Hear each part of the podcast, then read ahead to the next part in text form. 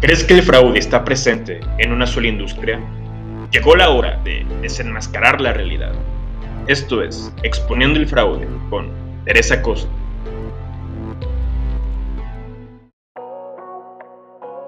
Hola Julio, ¿cómo estás? Bien, bien, Tere, ¿y tú qué tal? Bien, también, gracias. Ya llevamos un rato sin hacer contenido. mira. Sí, ya bastante sin crear contenido y pues bienvenido. Muchas gracias. Este, de verdad, ¿qué tal el camino?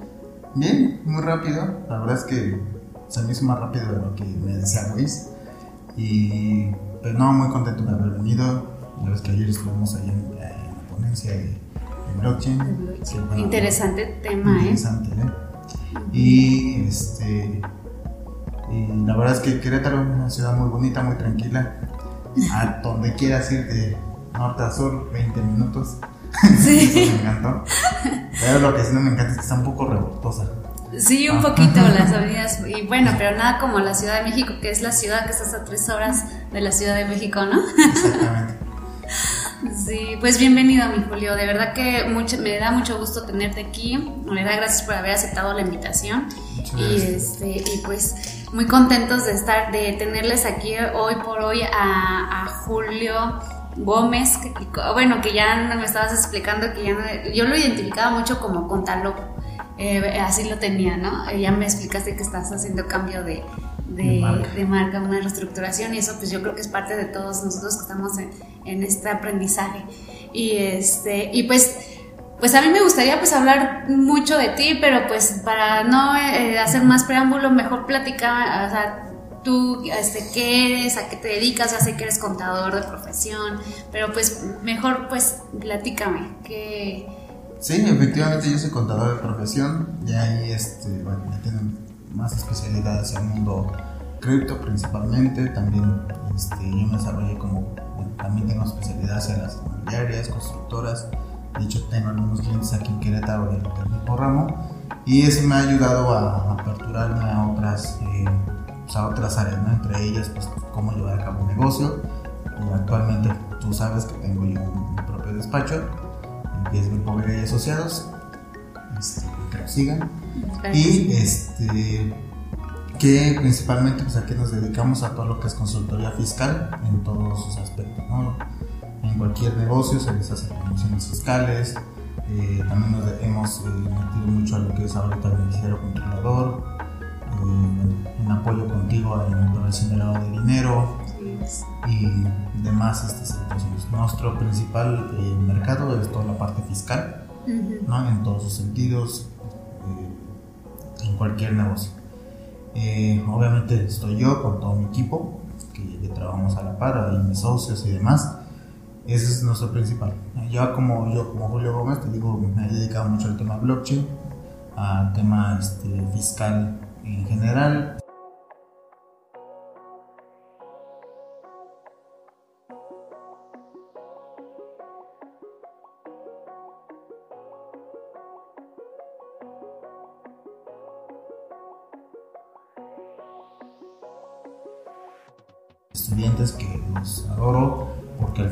creo que si nosotros no les damos la oportunidad a sus estudiantes, muchos despachos o muchas empresas allá afuera les está costando mucho trabajo agarrar a, ese, a esas personas que apenas están recién egresadas, que siguen estudiando o que por alguna dificultad tuvieron que salirse, pero no quieren dejar a un lado el tema contable. Y eh, bueno, el grupo, el grupo de asociados, tanto como yo, hemos estado, hicimos todo el, el programa Trainee para estos, eh, o estos que quieren realizar sus prácticas profesionales. Y un objetivo de las prácticas profesionales no solamente fue, de hecho, hoy todos ellos están en sus casas, todas las capacitaciones se les dan en sus casas. ¿Por qué? Porque yo no los quiero traer a una oficina a sacar copias o a acomodarme cajas y demás. Digo, yo sé que alguien lo tiene que hacer. Es parte de la chamba y es parte a lo mejor de la jerarquía organizacional que se puede haber. Pero la verdad es que también eh, muchos nos quedamos traumados, digo, y, y a lo mejor tú me vas a comprender. Yo comencé como el que voy por, voy por las tortas, ¿no? voy por Sí. acomodar las cajas, voy a sacar las copias, verme a pagar mi tarjeta, como directores o socios me decían, oye, venme a pagar mi tarjeta al banco. Y pues tú ibas y lo hacías, ¿no? Pero porque decías, es que esto me va a ayudar a crecer. Y la verdad es que, pues sí, sí te ayuda a ser un poco más humilde, a hacer las cosas desde cero, pero por el otro lado también vemos que de repente como que te vas cansando. Y eso está realmente no, no es tan padre y no te va a ayudar profesionalmente. Como cuando yo les digo, por ejemplo, hoy en día todo el programa trainees desde la enseñanza hasta que la persona salga en un periodo más o menos de seis meses, salga ya entregando una línea de captura de una persona física a una empresa, pues a lo mejor muy chiquita. En seis meses tú sabes que es imposible que yo te alcance a entregar todo el conocimiento, pero por lo menos que tengas todas las bases para que el día que salgas del programa, eh, estoy metiendo mucho el programa porque se lo desarrolla al 100%. Eh, para que cuando tú salgas, lo, tengas todas las bases de poder enfrentarte a un despacho, cualquiera que este sea, con los conocimientos básicos desde la parte fundamental de artículos, conceptos y demás, así como también te dé la capacitación para este, una licencia. Nosotros eh, en el despacho utilizamos Compact, no es, no es, promoción, yo también lo uso así. no es comercial, pero este, yo siempre he pensado que siempre tú te tienes que desarrollar en los programas más comerciales. Exacto. Porque otro programa a lo mejor sale más barato, pero a la larga tienes que darle mucha capacitación. Sí. ¿Ok? Sabemos en México que hay dos, los más grandes son Compact y Asper, que son los únicos que yo te diría, especialízate en ellos, porque los otros son muy parecidos. Por ejemplo, el Content League no te, no te agrada. No, yo no lo he probado, pero... La verdad, en algún momento sí tuve contacto, de hecho cuando... mejor eso lo decimos después, pero sí, sí lo probé en algún momento. La verdad es que sí lo hace mucho más fácil, pero no sé, siento yo que preferí, a pesar de que fue desde un inicio cuando adoptamos a este sistema eh, de Compact, jamás eh, lo cambiamos. Yo sé que en un inicio todo nos ha costado, ¿no? Porque sabemos que este tipo de licencias no son baratas. Sí, no son baratas, exacto. y eh, cuando inicias, yo me acuerdo cuando, perdón que te interrumpa, cuando inicié, inicié con un cliente que me pagaba dos mil pesos al mes y tuve que hacer la inversión de la licencia y pues, no, o sea, yo creo que el cliente tenía que estar conmigo no sé cuántos años para poder recuperar lo de la licencia de compact, nómina, facturación y todo lo que requieres para dar un buen servicio de algún, que son herramientas que te ayudan. Exactamente, y esto ya consejo para estudiantes recién egresados que quieren iniciar su periodo de despacho, no importando la edad. La verdad es que yo siempre les recomiendo, y esto fue una recomendación que me hicieron otros contadores, agarren todo el sistema. No solamente se queden que vamos a ocupar únicamente facturación o bancos o eh, contabilidad, no, agarren todo el sistema. ¿Por qué? Porque hoy en día todos esos sistemas ya están desarrollados para que lo hagan mucho más rápido, mucho más sencillo y, la verdad es que te quita muchos dolores de cabeza y mucho tiempo. Pues está muy interesante todo lo que platicas y el programa este, para los estudiantes. Yo creo que de por sí ahorita como que las nuevas generaciones, desde mi punto de vista, pues vienen un poquito más... Eh, difícil o más diferentes a como éramos antes. Yo me acuerdo que antes, eh, en mis inicios, pues, este, pues te, te dabas unas friegas para, pues era alzar la mano y buscar trabajo y, no importaba que no te pagaran. Ahorita yo lo que he visto es que las generaciones ya de pronto mm, ya no quieren, ¿no? O sea, ya no se quieren esforzar y aparte también que muchas veces no estudiaron porque de verdad que quieran estudiar porque les apasione, sino porque se les dijeron ahí su mamá, su papá, porque el tatarabuelo, tatarabuelo era contador, etc. Entonces el hecho de tener este tipo de herramientas como las que tú estás proponiendo, Julio, creo que eso les ayuda muchísimo porque siendo estudiante todavía puedes entonces visualizar si realmente quieres dedicarte a eso, si, si no es lo tuyo, o incluso tener más herramientas para complementar tu, tu estudio. Entonces yo te, felicito de verdad por, por eso. Y, este, y pues ya entrando un poquito en materia en lo que es el podcast de, aquí exponiendo el fraude, eh, yo quisiera hacerte una pregunta. En tu sector, justo en la parte donde estás, que es en toda la parte del área fiscal, este, con los clientes que tienes, ¿te ha tocado vivenciar algún tipo de fraude? Uy, muchísimos. a ver, algún, eh, ¿dónde tú, ah, tú, has sido víctima o le ha pasado a alguno de tus clientes? Yo, creo que en algún momento todos hemos sido víctimas, ¿no? Sí. Creo que en algún momento lo comentaste, no me acuerdo si en un podcast o en una historia, algo así, que hasta muchas veces el amor es un fraude. ¿no? Está en el fraude del corazón, Entonces, sí. eh, pues realmente creo que todos hemos sido víctimas de un fraude, por muy pequeño o grande que sea. En algún momento, y esto lo, en algún momento lo platiqué, bueno, no me acuerdo dónde, pero lo platiqué. Yo tuve la oportunidad de conocer a, a- en su momento a Santiago Nieto, que fue este, el director de la unidad de inteligencia financiera. Y platicando con él, literalmente fue en un, en un evento, eh, él me decía, a ver, lavado de dinero, fraude, el delito que tú seas, desde un peso se considera delito. Es correcto. No es desde un millón, no es desde tres millones, no es desde la cantidad que sea, es desde un peso. Sí, Ahora, es. no es incentivar a que si lo hacen lo hagan por millones. No, no porque recordemos que también, eh, ahorita entramos en materia, recordemos que bueno, pues son delitos, al final son, eh, tienen sus penas, ¿no? tienen sus, desde multas hasta, hasta algo más eh, grave. ¿no? Entonces ahí yo lo que te diría es, eh, creo que todos hemos sido víctimas de un, de un fraude, Sí. de alguien que nos dijo llego a las 8 y Ay, no, ocho y media. de ocho y media, exacto. alguien que me dijo vamos a vernos a las 10 y llegó hasta las 11. Sí, para que, sí, en el día, cuando te dicen que eres la única, ¿no? Y sí, la única, pero la única, este, ya sabes, mensa, la única mensa, este, hay infinidad de tipos de fraudes. Es que en sí la gente diría, bueno, no, ¿por qué? Pues hay que entender que el fraude, pues el concepto de fraude nos dice la Real Academia Española, que fraude es toda acción contraria a la verdad. Exactamente. O sea, todo, entonces, si lo analizas, si tú en algún momento estás en una relación, por decir algo, y estás con otra persona y tien- tienes una pareja, pues estás teniendo una acción contraria a la verdad. Y entonces, en la definición de la Real Academia Española, pues ese es fraude, entonces estás haciendo fraude. Ajá. Ya que si nos vamos a un términos penales, etcétera, pues ya es otro contexto, pero desde ahí tienes toda la razón. Y todos de alguna, de alguna manera hemos sido víctimas. Exactamente. O victimarios también, Sí, también. ¿no? Eh, digo, la primerita, le- creo que se me ocurre, la primera que yo tengo así en la cabeza fue una vez que yo vendí una, una consola de videojuegos. La vendí por Mercado Libre, como debe de ser. Sí, como debe de ser. Y demás, digo, yo tenía, pues, estaba más joven. y yo la vendí todas las esperanzas, pues, de tener un dinero, porque la verdad es que ya no lo ocupaba y yo no soy de como quedarme las cosas, menos no por mucho tiempo, a menos que las utilice. Pero si no las ocupo en un año, bueno. Y, eh, y yo la vendí por Mercado Libre, se hizo la venta completa, pero el chavo estuvo y me dijo, oye, ¿sabes qué? Este, no, te puedo, no, no sé por qué no puedo pagar, ¿crees que te pueda este, depositar? Yo en mi pensamiento, y pues obviamente también por no decirle a mi mamá, porque este, o sea, a lo mejor me iba a decir que no, no lo vendiera, etcétera, etcétera. Eh, yo le dije, sí, este, deposítame. Y ya le di mi, mi tarjeta, que me acuerdo todavía era una tarjeta de esa, o sea, que, que sale de una línea de tus papás. Ujú.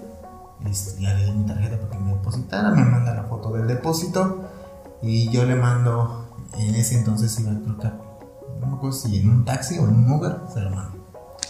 El caso es que ya se manda el, el lugar, ya se entrega el paquete y yo estoy con el depósito, no me ha llegado mi cuenta, no me ha llegado mi cuenta. Y pues me hicieron mi primer fraude, que yo me acuerdo ahorita, la verdad. Ese fue mi primer fraude que yo tengo registrado como víctima. Eh, ese fue el primero. Ahora, yo creo que todos hemos sido víctimas de un fraude bancario. Es muy, así que es muy normal. Eh, este fue a una persona, de hecho fue a mi mamá. Le, le llega un mensaje de banco, no sé si decirlo, pero mensaje de un banco que se ha hecho un retiro por una cantidad, retiro por otra cantidad, y así le mandan como tres o cuatro mensajes. Y en ese momento, antes de que mi mamá hiciera algo, le llaman y dice: Hola, estamos hablando de, de- del banco. Ya estamos hablando que- del banco y este, están, eh, estamos detectando que está haciendo muchos eh, retiros eh, hacia una cuenta. Les queremos ver si sí si, sí los está aceptando, o sea, si sí son usted. Y mi mamá, pues en el friqueo de que pues, le están llegando los movimientos, de que le llaman, porque le digan, somos parte de seguridad interna del banco, una cosa así. Quieren avanzar. Eh, sí, sí, es usted la de retiros. No, no soy yo. no, pues vamos a pasar una línea, no sé qué, tiene que dar algunos datos porque este, la- le están vaciando su cuenta. Sí. Por suerte en ese momento no, no había tanto dinero en, en esa cuenta, por suerte.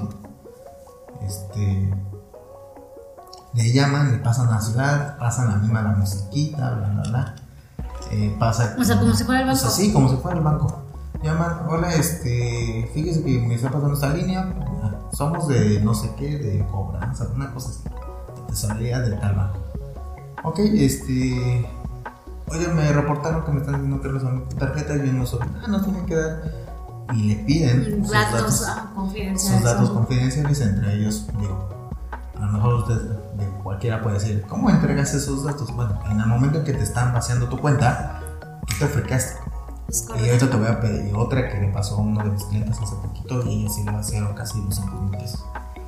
Sí, ah, igual yo he tenido muchos testimonios de eso y parece increíble, pero los delitos cibernéticos, o sea, los ciberdelincuentes están con todo y de hecho yo- para mí se me hacen personas súper inteligentes, o sea, porque el hecho de que puedan robar a una persona sin ocupar, uno, la violencia, porque no ocupan, no es como un asaltante que llega con la pistola y te roba, no, o sea, no ocupan la violencia, no, no, o sea, esa distancia a través de, de, Un de- celular. de un celular, de una computadora, te pueden robar tu dinero y dices, ¿cómo le hacen? Entonces, eh, y, antes, pues bueno, hay unos que te hablan para pedirte información y que uno pues tontamente cae, pero hay otros que, por ejemplo, te llega un link, te mete, eh, abres ese link, eh, te llega un correo, un virus, un anuncio, tú lo abres, se expande un virus en tu dispositivo y ese virus creo que es el Wal- Walmart, eh, algo así. Entonces ese virus, hay muchos, in- infinidad de virus, este, donde te roban esa información y al rato pues te vaciaron tu, tus cuentas bancarias precisamente, te roban tu identidad también, o sea, donde te roban tu identidad para a, extorsionar a otras personas en tu nombre, etcétera. Entonces sí es, sí es. Justamente sí es- eh, ayer que fuimos al evento, en el evento, eh, como tú sabes es blockchain, pues también hay muchos programadores y demás les interesa tema para meterse, para eh, pues ya sabes, ¿no? meterse a cursos y demás para ver cómo puede Sí, pues, meterse al mundo blockchain. ¿no? Ajá, sí, Y, exacto. eh, justamente yo estaba hablando con uno de ellos, unos programadores, y me dicen, eh, bueno, no, no, más bien estaban hablando así como una bolita, y ellos decían, alguien les comentó, oye, ¿cómo hackeas una cuenta de Facebook? Vamos desde lo más básico. ¿Cómo hackeas una cuenta de Facebook? Espero que nunca me escuche un programador, porque a lo mejor me va a decir, no, hay una forma más fácil. La forma que ellos dijeron que la persona que estaba exponiendo eh, en, la- en la bolita dijo es a través de una página de Facebook totalmente igualita a Facebook, programación, este, imágenes y todo, se te manda, me dice, porque sí necesitamos la contraseña original. Sí, sí, sí, eso sí. No podemos como tal, pero yo te mando una liga, abre este link, ¿no? Y tú lo abres, ves la página de Facebook igualita. Hay veces que a lo mejor le cambian el dominio en vez de O que sea cero, que sea en lugar de, no sé, M que sea W, no sé, algo que sea Algo. muy parecido. Mm, algo tan, tan invisible, aparentemente normal a los ojos, porque no, lo- no te das cuenta. Sí, Pasa mucho también con, el, con los correos del SAT. De que, Ah, sí. de que ya te llegan, dice, o sea, anteriormente eh, estafaban con, con la parte de la autoridad este, con correos de Gmail. Ahorita ya la gente ya no cae porque ya dicen, no, tiene que venir de un dominio del SAT. Entonces ya dice SAT, arroba, este, eh, punto no sé qué, y no son correos re- verdaderos de, de la autoridad. Entonces basta con que le pongas precisamente como dices, se le cambie un numerillo, que uno no se dé cuenta y ahí caes. Sí, la verdad es que cuántas veces no nos hemos puesto a revisar la página de Facebook como está. O sea, tú ves la imagen, la ves igualita, tiene el logo, tiene el acceso, el login, igualito. O sea, dice, estas, esas son hasta plantillas que ya te venden, ya nada más para que tú mandes el, el link, tú lo abres, mandas y contraseñas, ¿no? Y justamente eh, iba a tocar el tema de los correos del SAT. Hace poco le llega a un cliente una, una pequeña carta de invitación de, este, de que tienes un problema fiscal, o sea, debes tantas situaciones y te se lo mandó hacia su empresa, ¿no? El cliente solamente le llegó ya ya sabe que tenemos que registrar nuestro, nuestro tributario, pues los correos o y el número que, que va a estar a disposición de la empresa. entre ellos se lo mandan al representante legal, el representante legal nos lo envía a nosotros, oye, ¿qué onda con esto? Literalmente, ¿qué onda con esto? ¿Qué pasó? Este, ¿Qué debemos, no? Digamos, este, cuando nos lo manda, yo sí, híjole, ¿qué pasó? Y yo estoy leyendo cuando contesta este, uno de mis socios y contesta, este, no lo abra, es un correo apócrifo. Hasta a mí me, estaba bailando, ya después vi el correo y efectivamente venía de un dominio totalmente diferente, pero sí te dejas guiar por el qué me están mandando el SAT, porque lo mandaron igual como acto administrativo y demás. Cuando tú lo pones a ver, también ya lees el contexto, o sea, yo me estaba dando cuenta con el contexto, porque decía que este, había discrepancia fiscal. Ahora, si nos lo podemos a pensar, discrepancia fiscal no existe para personas morales, eso no existe. En la ley no, no lo marca como discrepancia fiscal para las personas morales, para las físicas sí. Entonces, en ese momento, ya cuando leo el, contexto, dije, ah, no, creo que ya, ya no me llamo, me regreso y ya veo el correo y digo, ah, ok. Pero para eso ya había contestado uno de los socios y ya, este, dije, sí, de esta mano ya le mandó un mensaje directamente al representante, le dije, este, ya revisamos el correo que, que, nos envió. No es nada, es un correo apócrifo. Recomendamos no abrirlo porque sí traían una liga. Y era justamente para que según eso tú te entraras y como que hablaras con un asesor del SAT. Que obviamente a lo mejor te iban a sacar dinero o que iban a tener ciertos accesos a tu a tus cuentas o no sé. O algo que, una multa y o es más, eh, hoy sabemos que tenemos virus que tú les das clic, te descargan un archivo, ¿no? A lo mejor puede ser que te dice la multa o lo que sea, y tú lo descargas y automáticamente se te instala el virus en tu computadora. Y ellos ya tienen acceso a cuentas bancarias, a accesos de todas tus redes sociales, a lo que sea, ¿no? Sí. Digo, ese es por parte del SAT y yo creo que de, ya, ya hablamos del bancario, ya hablamos de Facebook, ya hablamos de este... ¿Te ha tocado ver algún tema o, vivenciar ahorita pues el tema de un fraude fiscal o un fraude contable este, dentro, fuera? Eh, sí, obviamente hay... Yo creo que, tío, por viaje te decía, nosotros digamos de repente a planeación fiscal y no, no lo veamos la planeación fiscal como algo malo, o sea, es realmente utilizar eh, pues, las leyes a nuestro favor, ¿no? utilizar beneficios, lo que tú necesites a nuestro favor para poder eh, pues a lo mejor en algún momento reducir y mitigar algunos, algunos impuestos. ¿Ok? Primero, para que nosotros podamos hacer una planeación fiscal es porque la contabilidad tiene que estar al día. No hacemos una planeación fiscal porque tenemos que pagar menos impuestos y demás, pero tenemos una contabilidad que nunca se ha hecho, que tiene 2, 3 años de, de retraso. Exacto. O sea, esa es una planeación fiscal real. No necesitamos números para poder hacer una planeación. Entonces, de repente nos ha tocado que nos dicen, no, este, la contabilidad, y tú revisas la contabilidad y la ves bien, no es más, hasta para agarrar al cliente o agarrar al proveedor. Justamente ayer eh, platicábamos esta situación. Cuando tú te metes con un tema de una empresa, un cliente, lo tienes que buscar. Si no está en 69B, si no tiene algún tema, por ejemplo, ayer estaban ellos hablando que ellos se cuidan mucho, que son asesores a su tema blockchain que ellos se quejan mucho de que no sea una piramidal. ¿Por qué? Porque el día de mañana, si decimos, es que la empresa X, sí. Este, que es una piramidal, estafó a tantas personas y, y no falta el medio de comunicación que los auditaban o que le dieron su contabilidad de la empresa, este, el Grupo Bella de Asociados tú te metes en una broncota, cuánta confianza no dejan de tener en ti. ¿Por qué? Porque tú los llevabas, porque tú los traías, porque tú eras. ellos, ellos se cuidan mucho de los criminales. Nosotros, como empresas, nosotros nos cuidamos de 69 veces, ¿no? De listas negras, también a lo mejor de cada quien. Yo, en mi caso, muchas veces yo tampoco agarro piramidales. ¿Por qué? Porque es algo que yo, si yo no le entro o si yo no le recomiendo, mucho menos voy a, aceptarlas, ¿no? ¿Por qué? Porque sería ir en contra de lo que yo estoy diciendo. Sí, totalmente.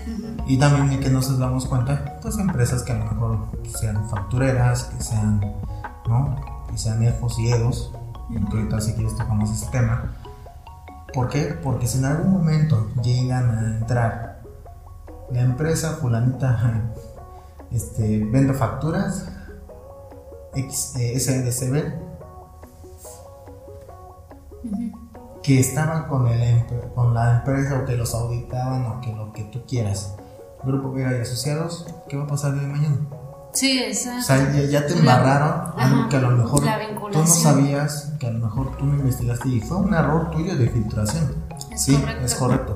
Pero pues tienes que tratar de reducir lo más que se pueda posibles ataques a tu persona o hacia tu, eh, pues, sí, hacia tu marca, hacia tu empresa, de ese tipo de cosas. Entonces, hasta en algún momento, pues sí, hemos visto de repente que nos llegan una contabilidad espléndida así preciosa que hasta dices, esta no me la creo. Sí, sí, sí. ¿No? Y obviamente cuando vienen de contabilidades tan perfectas, automáticamente sabemos que es una maquilada. Sí, que es una maquilada. no puede haber que sea así al peso cuadrado, que no tengas cuentas a costa de ajustes. Pero fíjate, te voy a contar, así como muchas veces se dice que el mismo gobierno motiva a que los contribuyentes compren facturas ¿Por qué? Porque como que no te dejan opción por la carga de impuestos tan, tan elevadas que son, que no ves reflejados los impuestos este, que pagas, eh, la corrupción, infinidad de cosas. Justo ahorita que tocaste el tema de la maquila de los estados financieros, que es un fraude financiero al final, este, mucha gente lo hace también para obtener créditos financieros, o sea, créditos ante instituciones financieras, porque las instituciones lo que te piden son sus estados financieros. O bien a engañar a los inversionistas, donde quieren convencer a un inversor, a un inversionista de que tienen que la empresa es totalmente rentable.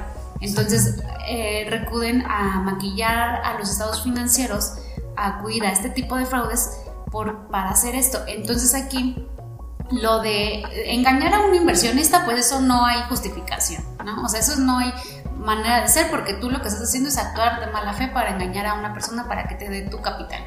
Pero si lo estás haciendo para obtener un crédito ante instituciones financieras, tal vez podríamos encontrar ahí alguna justificación del que las, eh, de alguna manera las instituciones te orillan a eso porque no, no hay apoyos, o sea, no hay manera de cómo apoyar en un momento, por ejemplo, una pandemia donde necesitas cierto financiamiento, ¿cómo le haces para pagar la nómina para tus gastos físicos, Entonces te dicen, pásame tus estados financieros y quieren una contabilidad tan bonita. Y fíjate el asesor que está revisando eso es lo que quiere y no viene, o sea, como tú dices, si tú fueras un asesor financiero y vieras algo así, debería, dirías, ah, no es, no es normal, viene maquillado, viene maquillado este estado financiero. Pero no, agarras y dices, ah, está muy bonito, órale, este, ahí te van 100 mil pesos de crédito, ¿no? Y eso, y eso no, no es correcto, es algo que creo que desde mi punto de vista está, está mal desde el área financiera. Este, oye, pues súper interesante. Y bueno, ya pues viendo en la parte esta de, de los fraudes, este, que, ya sabemos que pues de alguna manera existen infinidad de tipos de fraudes, infinidad de tipos de modos operandi y que en cada sector hay un tipo de fraude que va, se origina. En nuestro sector, que es la parte contable fiscal, eh, algún tip que le puedas dar a la gente para que no cometan el delito de de, fraude fiscal, que son ahora sí los que están cometiendo el delito, y que también no sean víctimas de un fraude fiscal. Antes de comenzar con esa pregunta, me gustaría decirles que si en el mundo fiscal hay delitos fiscales, ¿no? Eso lo sabemos. Eh, ¿Cuáles son los más importantes de los que están en ley? Son tres. El primero es el contrabando, el segundo es la defraudación fiscal y la tercera es eh, la compra o venta de, de CFDIs que este, simulen operaciones este, inexistentes. Inexistentes, sí, se me fue esa palabra.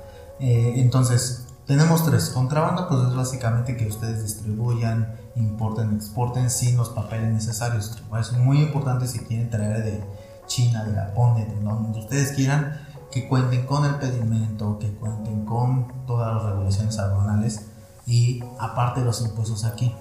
Uno de los fraudes que de repente he visto mucho es de China lo mandan a Estados Unidos y de Estados Unidos lo regresan a México. Es uno de los fraudes más recurrentes. ¿Por qué?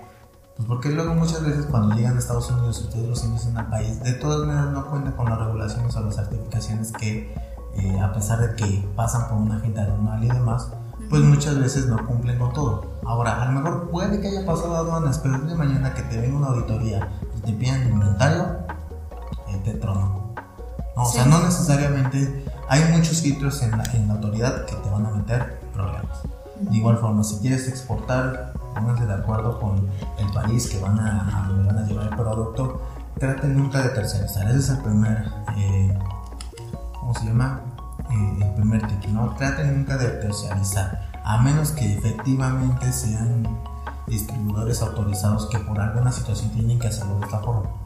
De, si, si no, de China, tráetelo que te manden tu factura, no tu invoice, este, con todos los requisitos para que lo hagas totalmente deducible aquí en México, paga tu agente aduanal, ¿no? Si ser necesario, este, métete al, al portal, portal de, de importadores, eh, etcétera, etcétera.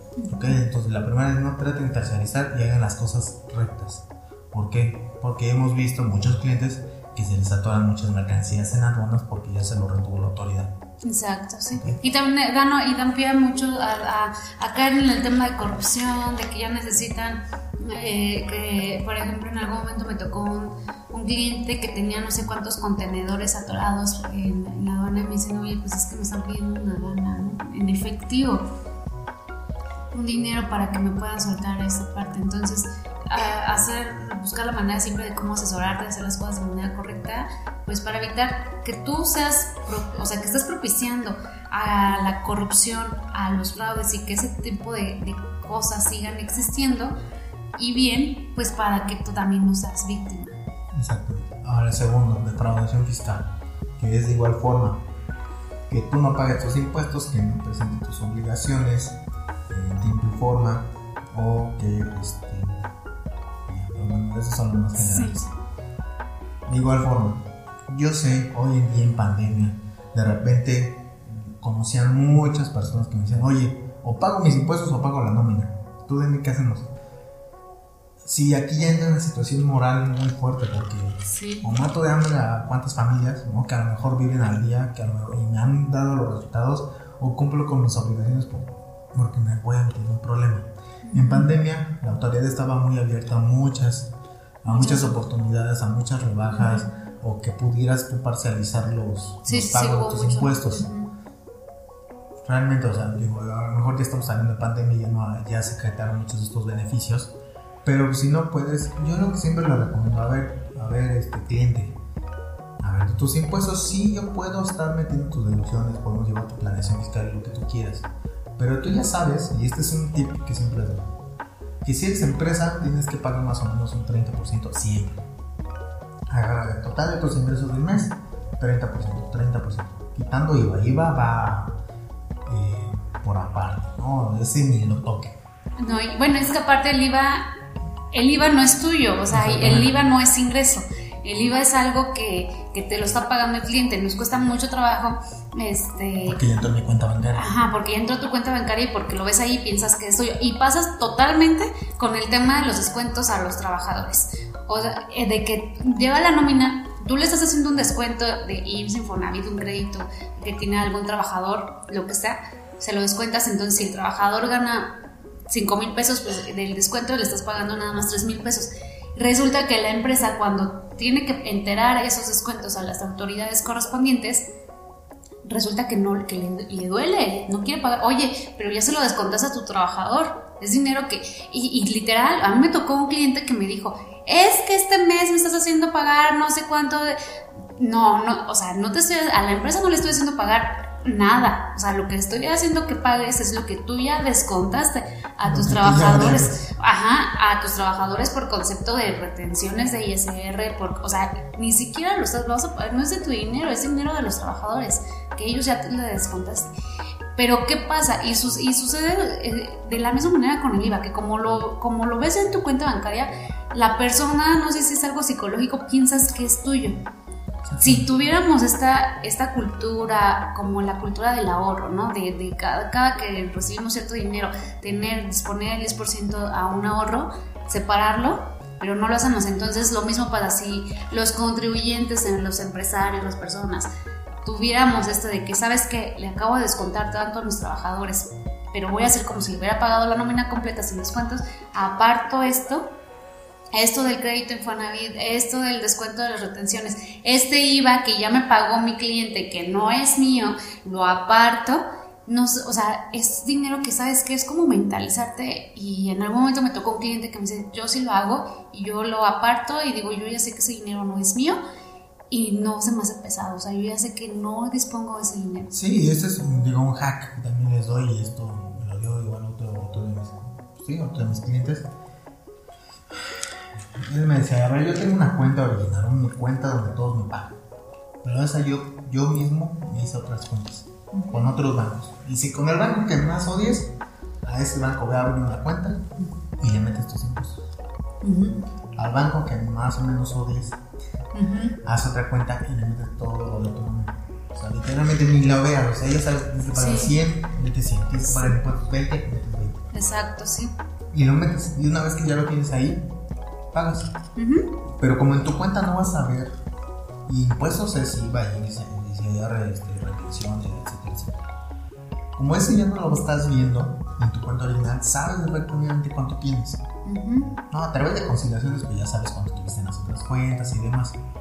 Pero pues solamente, ya solamente estás viendo cuánto tienes realmente tu empresa hoy.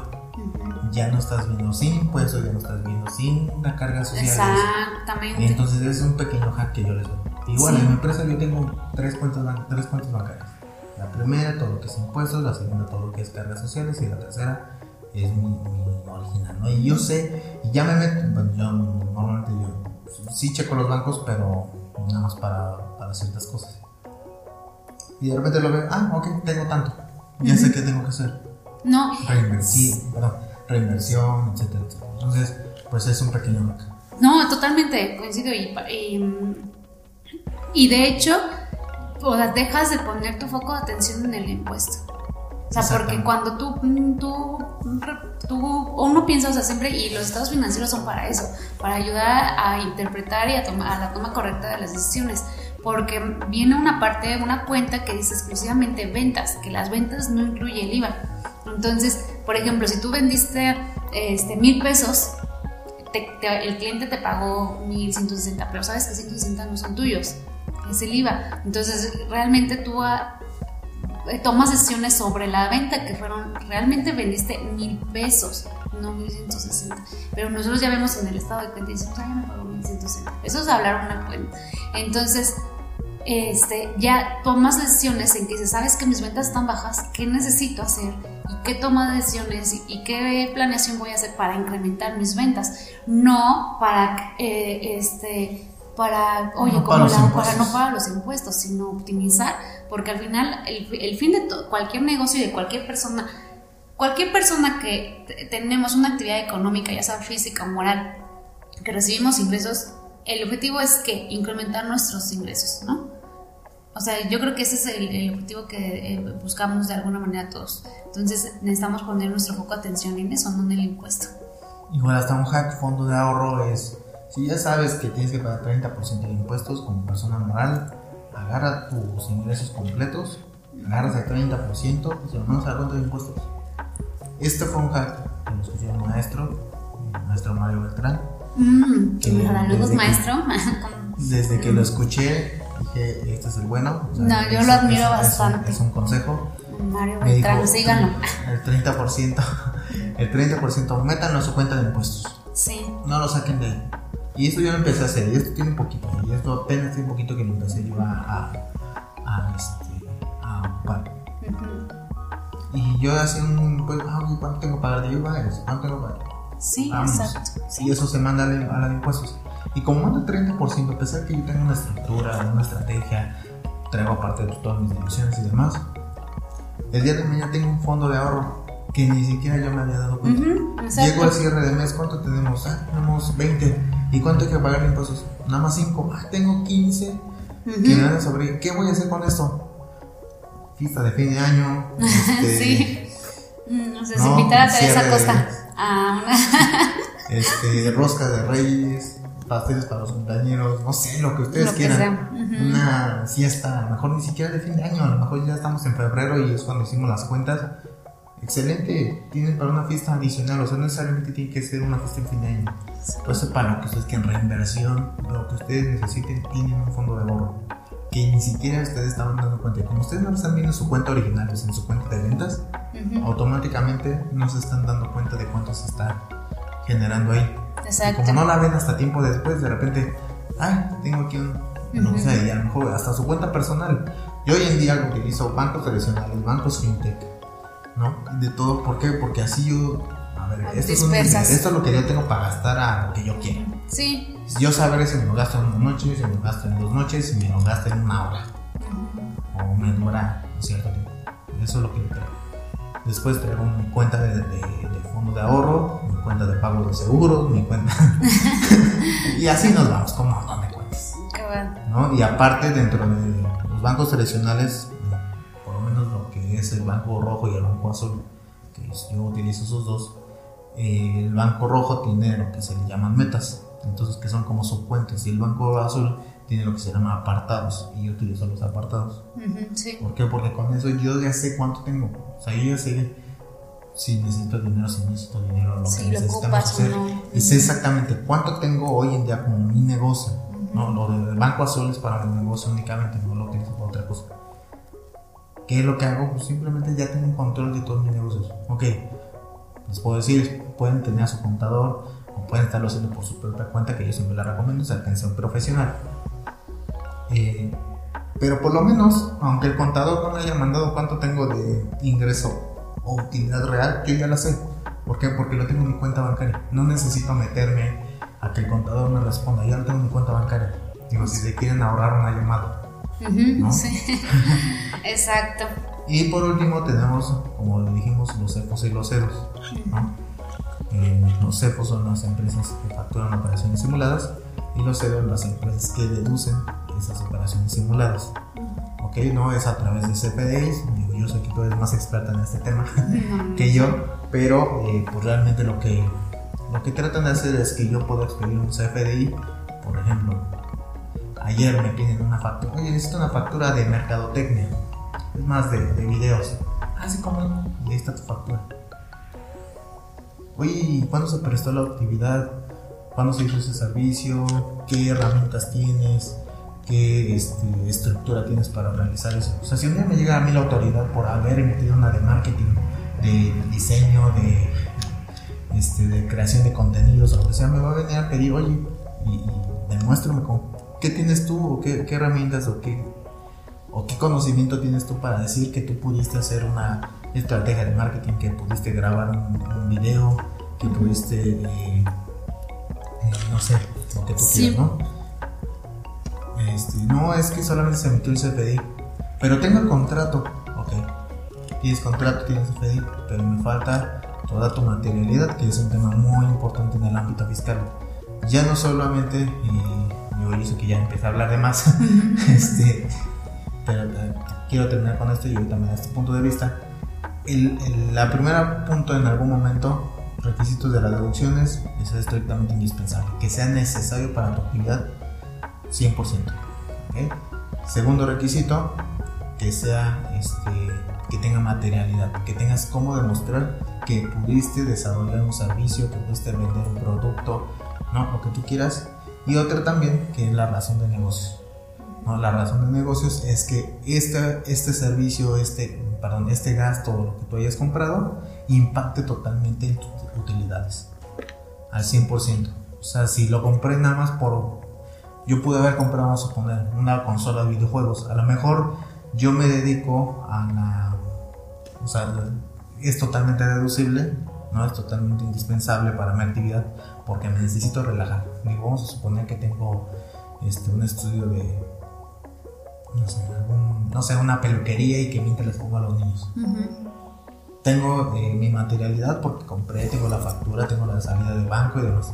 Pero la razón de negocios es que a lo mejor es para que el niño juegue mientras que yo estoy eh, en la peluquería con su mamá. Ahí ya no hay razón de negocios. ¿Por qué? Porque a razón de que el juego del niño no quiere decir que va a impactar al 100%. O tal vez sí, ¿por qué? Porque tiene la mamá, no necesita dejar al niño con alguien más, no a su hijo con alguien más y, eh, y puede venir a, eh, a estar conmigo, a hacer el servicio completo desde no sé, todo el servicio que hay entre uñas y lo que ustedes necesiten. Entonces, si impacta en utilidad, efectivamente, efectivamente es deducible. Si no cumple con todo esto, no es deducible. Exacto. ¿Cómo ves? No, totalmente. Y, eso, y son puntos muy importantes porque en la hora que tocamos madera nunca nos toque estar eh, ser incriminados en un delito. Son cosas que, este, que nos van a servir para una debida defensa. Entonces muchas veces te ves mm, vulnerable o te involucran en un delito que no cometiste o que tal vez cometiste dos tres errores que te vincularon a este a que tú puedes tener ahí algo que ver en ese delito entonces, el tener toda esta materialidad que bien lo comentas, lo comentas tú, Julio, este, te va a ayudar a, tener la, buena defensa. Y pues, pues mira, ya estamos llegando al final de, este podcast. Yo siempre he dicho que, que son temas muy amplios, temas que, que no nos da el tiempo, o sea, no nos da el tiempo y, y, de pronto pues tampoco queremos aburrirlos, ¿verdad? Entonces, este, espero que no sea la primera ni la última vez que nos toque compartir juntos y pues yo este, me gustaría hacerte la última pregunta de ¿qué opinas tú en lo personal, Julio, sobre, lo, sobre los fraudes en general? En primera, bueno, como te lo diría todo, ¿no? te van a tener muchos problemas. ¿Pero por qué problemas? Muchos me decían, no, no, gente conocida hace poquito, digo, te ser muy breve con este ejemplo. Conocí a una persona que me dice, oye, este, necesito que me ayudes a contabilidad. Ok, sí, con mucho gusto te hago tu propuesta, lo que tú quieras. Y me dice, pero es que, ¿qué crees? Ya metí a mi mamá, mi papá, mis tíos, a mi abuelita, a mi abuelito, ya los puse a facturar para que no fuera tanto impuesto. Y le digo, el problema no es que los metas. El problema es que después van a estar pagando los platos rotos por lo que tú hiciste. Hemos tenido casos, niños, hijos de directores de más de 16, 15 años, teniendo que ir al SAD a declarar por qué ganaron 3 millones en un, en un año. ¿No? ¿Por qué? Porque le metieron todo el dinero al hijo y con la típica frase de yo lo puedo sacar de la, de la cárcel. ¿Por qué tenemos que llevar al niño hasta la cárcel para que tú lo saques? Muchos de, y hasta luego de repente me dicen, es que te enojas con ese tema. Pues sí, sí me enoja porque luego meten a la mamá y ahí tienen que a la abuelita. A la abuelita sí, sí, tienen problema con la abuelita y demás. No se meten en problemas, no hagan este, tonterías. Porque al final, tarde o temprano, a lo mejor sí, efectivamente el SAT hoy en día no, no cumple con todo el, con toda la situación de tributación, o sea, no, te está requiriendo a todas las personas, no tiene la capacidad para hacerlo. Pero ustedes pueden ser ese uno en un millón que les puede llegar o que, y que si no tienen el comprobante, les vale. Sí. Y por último, este, algo muy importante que no les dije de, estos delitos fiscales, ya como, como cierre de, de ese tema, están equiparados no solamente como, como delitos fiscales, sino están equiparados al narcotráfico, trata de delincuencia organizada. Delincuencia organizada. Y que tú sabes que, así como están equiparados, quiere decir que el día de mañana, si tú o algún familiar se van por algún tipo de este delito, se van a enfrentar con estas tres personas en el mismo lugar.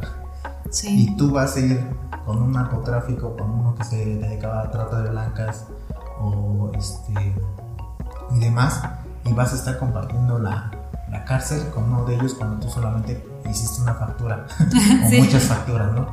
Creo que sí, o sea, pónganselo a pensar que muchas veces no, por haber traído de China un contenedor que no tenía todas las, todas las documentaciones, creo que no está padre. Eh, digo, a lo mejor sí yéndonos a extremos, tal vez, como les digo, no es, no, no es tan fácil, pero puede ser segundo un millón que te puede pasar y que para que lleguemos a esos extremos siempre lo mejor es mejor hay que dormir en paz, saber que estamos bien con los impuestos. Yo sé que son altos, yo sé que son difíciles a veces de pagar, pero mejor paguemos, quitémonos eh, broncas, vamos 100% a descansar, a dormir bien, que no tengamos delirios de persecución, ¿no?